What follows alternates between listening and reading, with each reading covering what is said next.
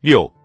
当街道上的群众被清空了的时候，新成立的革命政府便伸展自己患有痛风的四肢工人代表遭到拘捕，武器被收缴，城市的一个区与另一个区被隔绝起来。早晨六点钟左右，一辆满载着士官生和士兵的汽车在《真理报》编辑部门前停了下来，他们带了一挺机枪，而且立即把它架在窗台上。不受欢迎的客人离开以后，编辑部一片狼藉，桌子的抽屉被撬开了，地板上满是被撕碎的稿子，电话线也被扯断了。编辑部和办公室的门卫和工作人员遭到了殴打，并且被抓走了。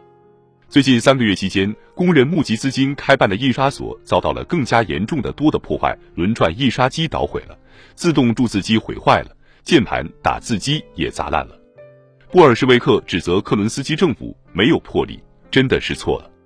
总而言之，街道恢复了正常状态。苏哈诺夫写道：“聚集成堆的人群和街头集会几乎看不到了，商店几乎都开了门。”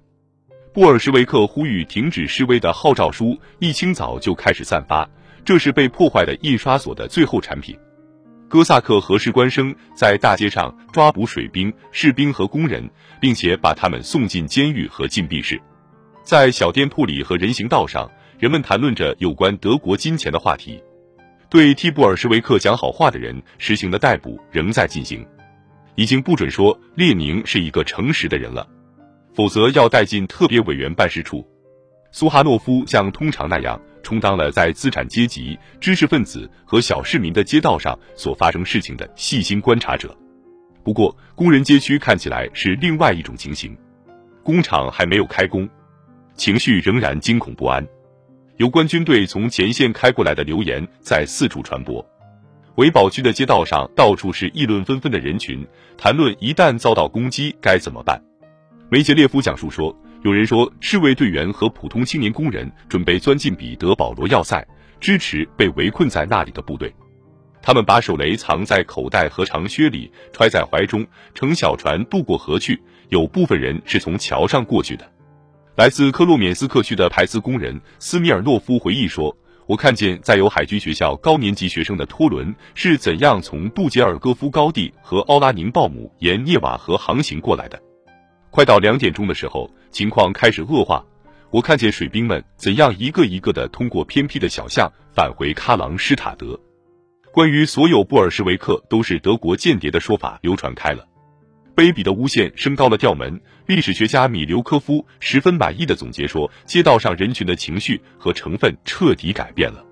入夜之前，彼得格勒完全平静下来了。在前线的军队还没来得及赶来之际，政治上得到妥协派分子协助的彼得格勒军区司令部继续隐瞒自己的意图。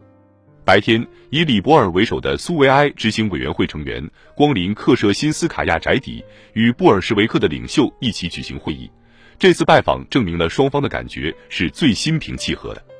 达成的协议则成布尔什维克把水兵领回喀朗施塔德，把机枪连领出彼得保罗要塞，从各个哨卡撤走装甲车和哨兵。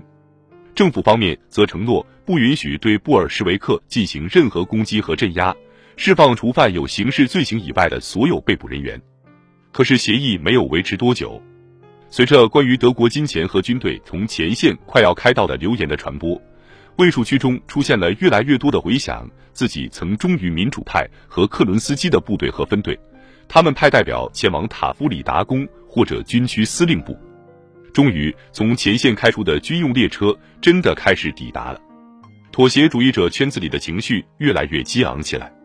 从前线开来的部队本来准备采用流血手段，把首都从凯撒德国皇帝的代理人手里夺回来。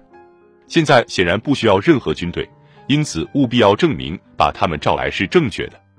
为了使自己避免嫌疑，妥协主义者竭尽全力向指挥官们说明，孟什维克和社会革命党与他们同属一个阵营，而布尔什维克是共同的敌人。当加米涅夫试图提醒执行委员会主席团成员注意，就在此前数小时达成了一个协议时，李博尔用铁腕国务人员的口气回答说：“现在力量对比已经改变了。”从拉萨尔的流行言论中，李博尔懂得了大炮是宪法的主要成本。以拉斯科尔尼科夫为首的喀朗施塔德水兵代表团好几次自告奋勇去了执行委员会的军事委员会，而那里一再提高的要价是以李伯尔的最后通牒，立即同意解除喀朗施塔德人的武装而结束的。拉斯科尔尼科夫说道：“离开军事委员会会议，我们再次与托洛茨基和加米涅夫进行了会商。列夫、达维多维奇、托洛茨基提议马上秘密的打发喀朗施塔德人回去。会商做出决议。”派同志们去各个兵营，把即将发生强行解武装的消息预先通知喀朗施塔德人。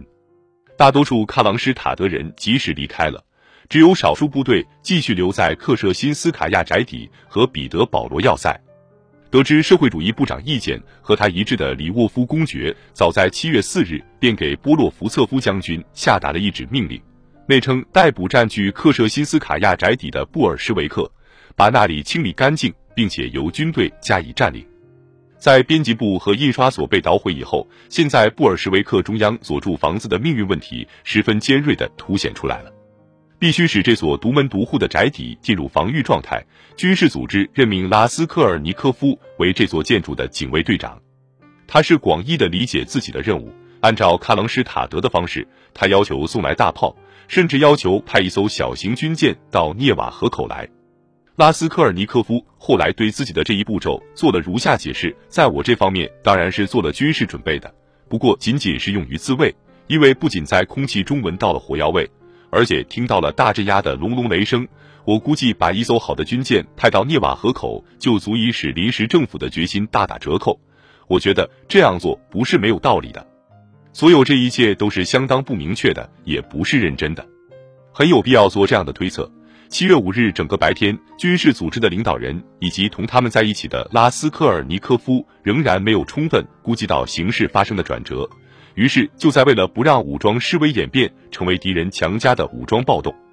从而他应当赶紧后撤的时刻，还有军事领导人迈出了某些意外和轻率的前进步伐。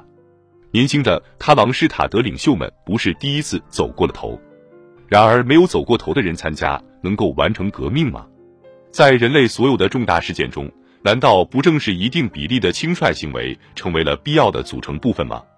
可是这一次，一切都被一些命令，而且是很快又被拉斯科尔尼科夫本人撤销的命令捆住了手脚。